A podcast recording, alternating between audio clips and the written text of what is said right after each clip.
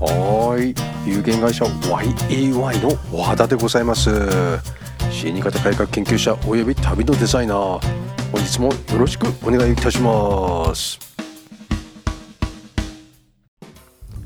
はいこんにちは。4月15日の放送でございます。昨日14日はねちょっとお休みしちゃいまして申し訳ないです。ちょっといろいろとあってね。でそんなところでね今日もほっと21時半なんですけど今、えー国内感染者コロナの感染者数が8640で死亡者が死者が176人ってこれクルーズ船を除くっていうことで出てんでもうこれはもうすぐ満単位いくだろうなって昨日から500プラスだった昨日も今日も500プラスだから下手したらもうすぐ1万2万で下手したら10万いくんじゃないかななんていうふうに危惧をしているところでございます。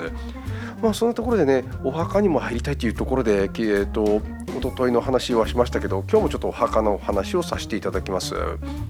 あのねお墓というのはね、えー、まあ、この前も言ったかな宗教法人か地方自治体でなければであの建てれないということですけれどちょっとね納骨堂にはねちょっと違うんですよね。納骨堂はね、えー、ちょっと規制は今かかろうとしてるでしょうけれど、え実際は、えー立ててるのは宗教法人なんですけれど、えーまあ、開発会社がいますで例えば全自動のが今流行ってるから、えー、何社か、えーまあ、皆さん知ってるような名前車メーカーさんの子会社のところとか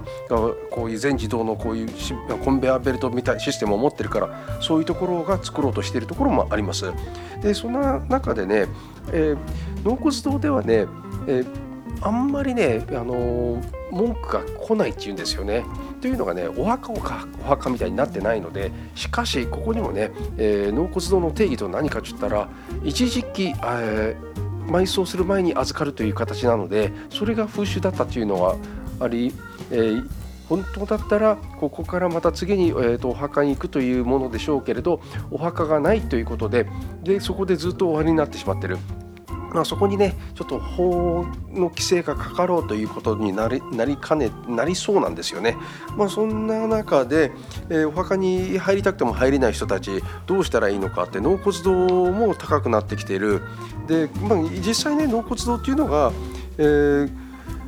すごい便利なんですよね。でもやはり、えー、ここをね、えーこれで規制かかってしまったら例えば規制かかお墓の規制というのは実際宗教法人とかがきちんとやってえお金を、え資本を全部集めなきゃいけないわけですよ。そういうところじゃなくなって、えー、もし納骨堂なんかもそういうのが出てきたら墓地霊園と同じような、えー、開発が、えーと資本力がその、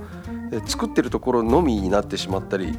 まあ、そこがね厳しくなってきたらどうなるかなって。まあねあのー、ここで一番やってらっしゃるのが日六さんだよねなんてね日六さんちょっと知ってるんですけどね。あの社長、まあ、そんなところでどうなるかっていうのはこれからの課題でございます。以上でございます。はいいかがでございましたでしょうか？今日も駆け足でねちょっと喋り足らなかったことがいっぱいあったんですけれど。まあね、えー、納骨堂っていうのもねこれから流行ってくるところですが逆に住民のクレームがないからいいんですけれどこれから規制がかかってきたらもっと大変になるだろうなってですでに霊園とか、まあ、墓地とかは宗教法人でだけでできないとかいうのと、えー、新たには都心では作れないっていうのがねで自己資本率でやらなきゃいけないとかそんなのがいろいろとかかってきてます。まあ、今日もご清聴ありがとうございました。